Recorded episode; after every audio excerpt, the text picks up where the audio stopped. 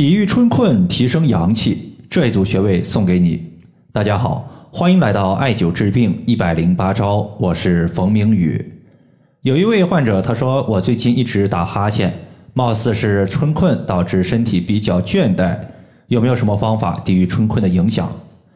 春困呢，很明显是春天容易多发的一个问题。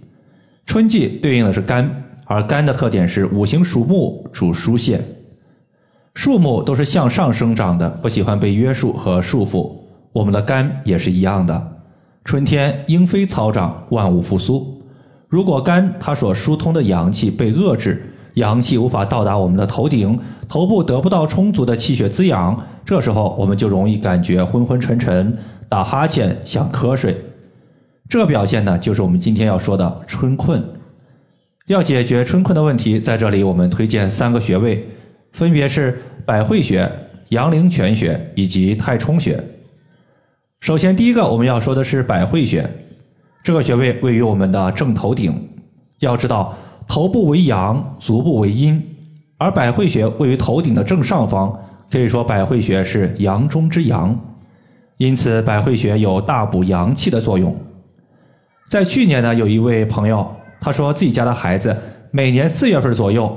就会有一段时间学习成绩下滑，已经持续了有两三年的时间。主要原因就是上午上课，尤其是在上午十点左右，孩子就容易昏昏沉沉的打瞌睡，注意力不集中，就导致学习成绩有所下降。每年的四月份其实就是春季，而春季容易导致春困，孩子睡不醒，学习成绩不好，也就可以理解了。之后呢，我让孩子的母亲买了两样东西。一个是头部耳朵艾灸器，另外一个就是清凉油，用风油精也同样可以。在上学期间呢，他就让孩子在十点左右就把清凉油点按在头顶的百会穴，一边点按一边按揉。放学之后或者是周六周末在家的时候，就给孩子艾灸头顶的百会穴，因为百会穴它可以提升阳气，增加大脑的一个供血和供氧量，气血充足了。大脑有了足够的营养，自然呢也就不容易再产生困倦的问题。这个穴位呢，在头顶的正中线和两个耳朵尖连线的二分之一处。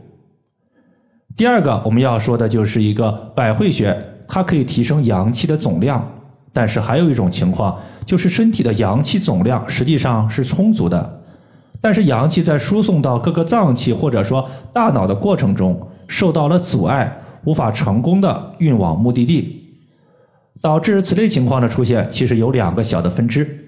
第一个叫做肝胆失调，因为肝主疏泄，意思是说肝能够疏通和调畅身体之中气的运行，相当于是城市的交警，维持交通秩序。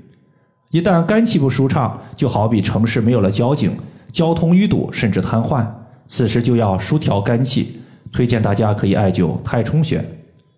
太冲穴作为肝经的原穴，是肝原动力的所在地，既可以疏肝解郁，也可以清肝泻火。这个穴位在我们的足背，先找到第一和第二脚趾，顺着脚趾缝向上推，在两个骨头夹角前方有一个凹陷，这个凹陷就是太冲穴的所在。第二个呢，我们称之为痰湿淤堵。不知道大家有没有这样的体会？就是一天之中，在中午吃饱之后，就感觉身体乏力，不想动，容易打哈欠，就想躺着好好睡一觉。原因就在于我们吃的比较饱，食物堆积在脾胃，身体的气血总量是一定的。此时多数的气血被派往脾胃参与食物的消化和吸收，那么供给到大脑的气血相对就少了，人就容易打哈欠。尤其是脾胃功能比较弱的患者，更容易出现困倦的情况发生。因为脾胃弱，势必导致湿气重，而痰湿淤堵经脉，经脉被淤堵也会造成阳气的输送障碍。此时推荐一个阳陵泉穴。阳陵泉穴是脾经的合穴，具有健脾气、去湿气的效果。但是呢，春天现在呢天气不能算是很热，大家呢都是穿的长裤。此时如果艾灸阳陵泉穴，因为这个穴位呢在我们的膝盖下方，如果单纯的艾灸可能会比较冷，也可以用祛湿气的足浴包来进行代替。阴陵泉穴我们在找的时候呢，可以沿着小腿的内侧骨，从足内踝往上推，推到膝关节下方的时候，你发现推不上去了，因为这块骨头向上弯曲了。